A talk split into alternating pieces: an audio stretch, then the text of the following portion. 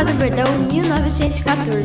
Aqui você se mantém informado com análises, bate-papo e muita paixão pelo maior campeão do Brasil. Tudo isso por meio de vídeos, lives e podcasts. Nos acompanhe nas redes sociais, Instagram, Facebook e nos principais agregadores de podcasts. Anchor FM, Spotify e Google Podcasts. E no site Turma do Verdão 1914.com. Tudo isso do seu jeito, no lugar e no tema que você quiser.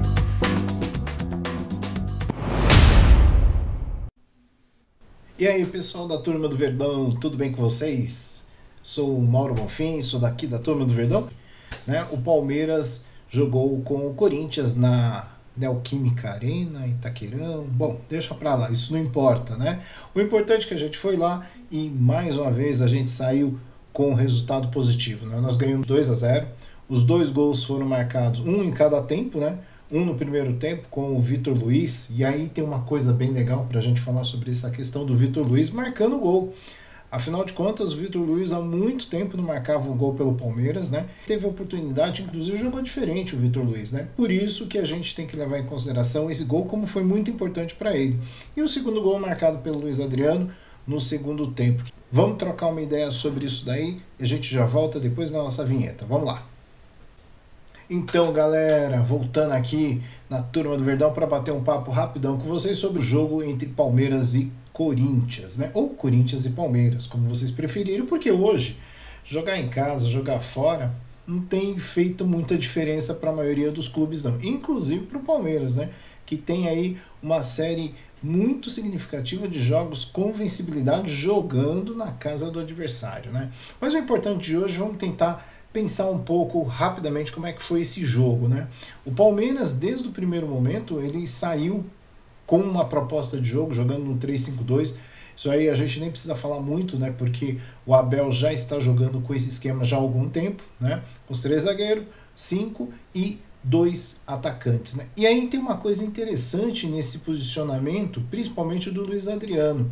O Luiz Adriano ele não marca a saída de bola. Não sei se vocês repararam que é dificilmente o Luiz Adriano marca. O que, que ele está fazendo? Ele está recompondo. Então, nesse momento, o Palmeiras passa a atuar no 3-6-1, né, vamos assim dizer, porque ele volta para compor ali no meio de campo. E aí, quando sobe, né, o, o, quem faz essa marcação mais avançada é o Rony. Né? E o Luiz Adriano ele faz ali, ele fica mais no centro ali, e o Palmeiras recua as linhas. Então o, o Rony faz a primeira marcação e depois o Luiz Adriano, e aí vem a turma do meio de campo ali para fechar os espaços. Né? Então é interessante isso. E quando ele sobe, o Palmeiras abre o jogo, né? rapidamente ele abre o jogo. Por um lado já sai o, o Mike, né? Por um, pelo lado direito, que jogou o Mike hoje no lugar do Marcos Rocha. E pela esquerda jogou no Vitor Luiz, então os dois sobem e aí o Palmeiras sai dessa linha de marcação e passa a jogar praticamente com cinco no ataque, né? Porque os meias encostam nos dois, nos dois atacantes e aí um desses laterais acaba compondo e fazendo ali uma linha interessante de cinco ou seis. Então, na hora que o Palmeiras não está marcando, ele joga com atrás da linha da bola, ali fazendo um cinco no primeiro e os três zagueiros. Quando ele recupera a bola, automaticamente os alas eles já sobem e aí o Palmeiras ocupa o campo adversário. Então isso é importante a gente analisar nessa partida. Uma outra coisa que eu acho que foi muito interessante e muito inteligente do Abel, que já é uma coisa que ele já está fazendo já, é essa questão de dosar a marcação, né? Porque ele sabe que é, essa, essa intensidade da marcação do time do campo adversário é muito difícil fazer ela aos 90 minutos durante 90 minutos. É muito difícil. Então o que, que ele faz? Ele dosa. Né? Momentos ele sobe, momentos ele recua, ele fica atrás da linha da bola. E aí tem um, uma, uma questão que foi muito interessante que ele usou contra o Corinthians, que foi o seguinte: ele deu a bola, isso é muito comum do Palmeiras, ele dá a bola para o adversário. E o adversário ele vai ter que construir, porque como ele não avança o bloco de marcação, então o adversário ele vai ter que construir. E ele constrói com quem? Constrói com zagueiros, né? Os zagueiros que o Corinthians estava jogando, eles não têm essa habilidade de sair jogando. Então o Palmeiras apertava o homem na bola e deixava um zagueiro para receber, para fazer essa marcação pressão. O que, que acontecia? Normalmente o zagueiro pegava e tinha que despachar a bola. Por quê? Porque senão ele ficava numa situação geralmente de um contra dois, né? Então isso é muito complicado. E o Palmeiras aí retomava essa bola e ao retomar ele acelerava o jogo, principalmente com o Rony ou às vezes até mesmo com o próprio Luiz Adriano. Mas apareceu o Vitor Luiz pela esquerda para ajudar esse processo de aceleramento do jogo, né? Então o Palmeiras ele conseguiu realmente na, no, nos primeiros minutos entender qual que era a dinâmica do, do, do, jogo do Corinthians. E aí também tem aquela coisa, né? O gol, né? O primeiro gol saiu aos 12 minutos com o Vitor Luiz, né? Que teve chance de fazer outro, né? No segundo gol que foi marcado o impedimento, no, aliás, um antes, né? Um antes, o Vitor Luiz entrou também pela esquerda, deu um tapa na bola, chutou forte, a bola bateu na trave e quase, mas por muito pouco, é, o Luiz Adriano consegue, não, chega na bola e consegue colocar para dentro das redes. E teve mais um outro lance, que é esse lance que eu ia comentar do gol impedido, no finalzinho do jogo, onde o Vitor Luiz chutou, a bola bateu na trave e na volta no rebate-rebate, Luiz Adriano estava um pouquinho adiantado, coisa muito pequena, né? E ele de, e foi bem anulado, anulado o gol, por quê? Porque realmente ele estava impedido. Uma dessas jogadas que o Palmeiras estava atacando ou contra-golpeando o Corinthians, né, com essa retomada de bola rápida que eu estava mencionando anteriormente, foi a contusão do, do melhor zagueiro que o Corinthians tinha, o Gemerson. Né? Por quê? Porque o Rony dominou, teve um, um, um, o Palmeiras recuperou a bola, foi lançado por Rony, Rony deu um tapa na frente, saindo e o Gemerson teve que fazer, teve que correr muito para poder interceptar na hora que o Rony ia chutar para o gol ele sentiu o posterior da perna. E aí ele teve que sair e dar lugar para o Gil. Né? O Gil, por outro lado, é mais lento.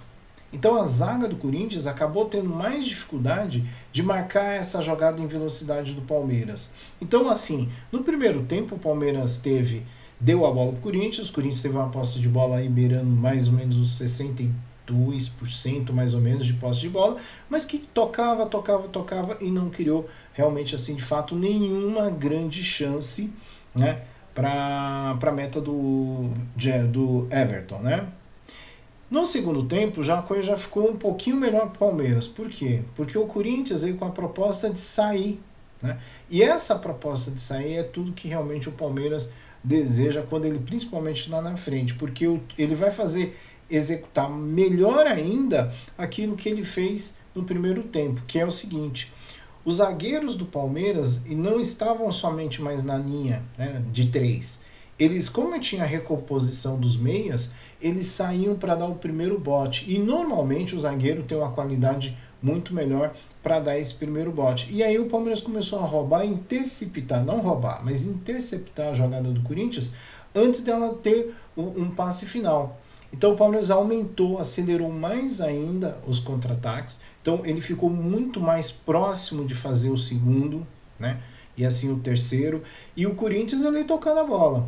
E o Corinthians começou a colocar mais gente. Então entrou o Matheus e tal, foi entrando uma galera, porque o Corinthians é, necessitava de ter mais presença na área.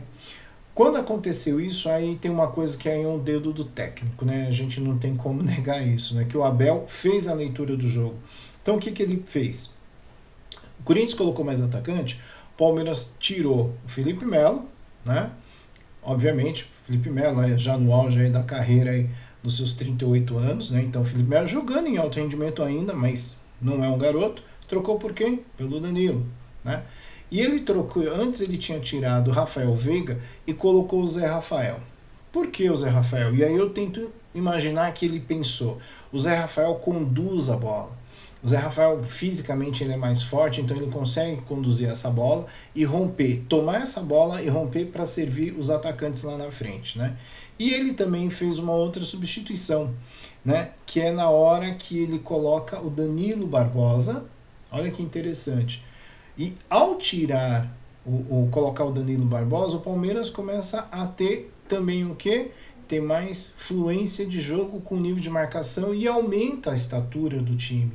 Né? Porque o Danilo Barbosa ele é muito bom na jogada, tanto é, defensiva como ofensiva, né? A bola aérea, a bola alçada na área. E ele imaginou, o Corinthians vai começar a alçar a bola na área e, obviamente, ele subiu a estatura do time. Né? Então isso fez com que o Palmeiras é, defendesse melhor e tivesse um arrasto, que essa jogada aqui o Zé Rafael pode fazer, e foi do pé do Zé Rafael, né? que saiu o segundo gol.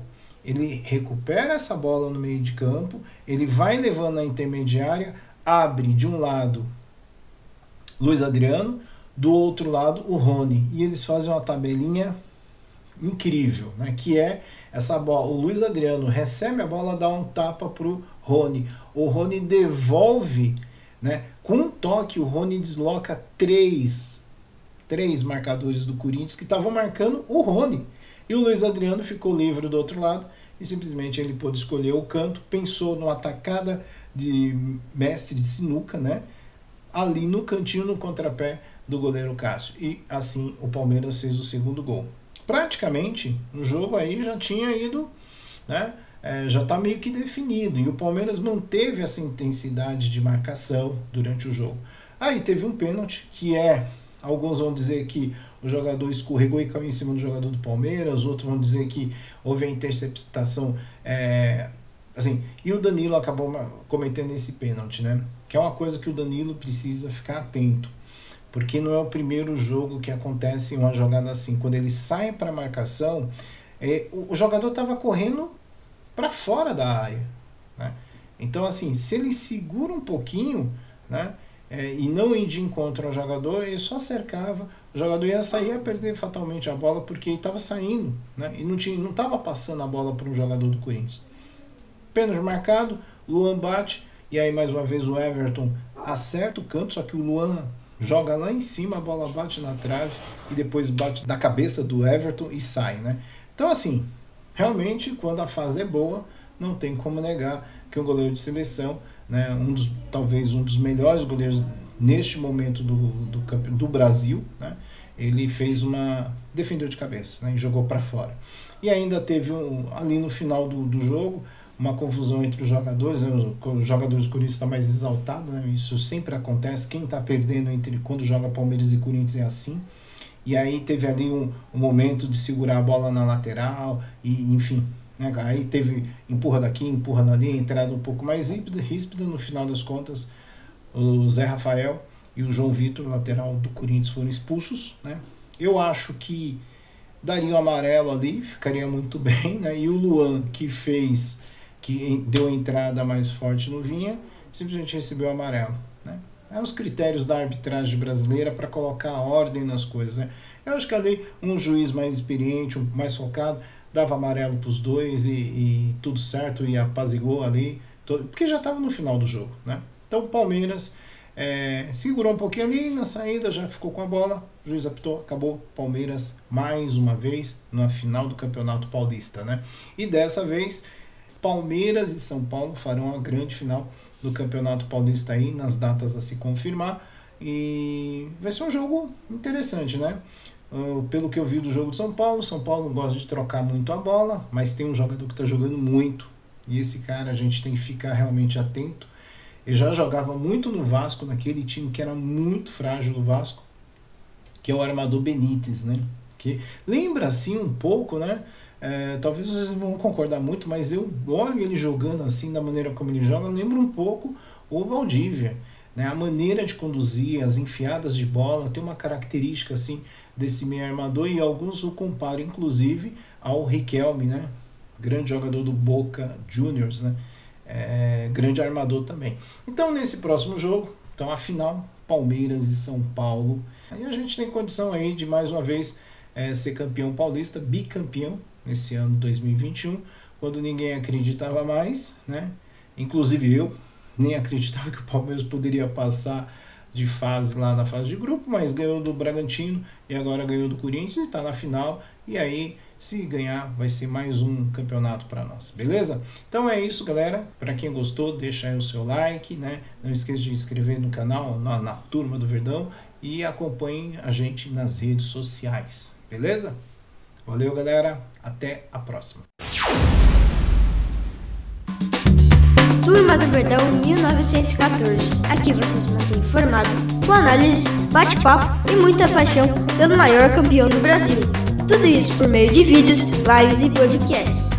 Nos acompanhe nas redes sociais, Instagram, Facebook e nos principais agregadores de podcasts. Anchor FM, Spotify e Google Podcasts. No site Turma do Verdão 1914.com. Tudo isso do seu jeito, no lugar e no tempo que você quiser.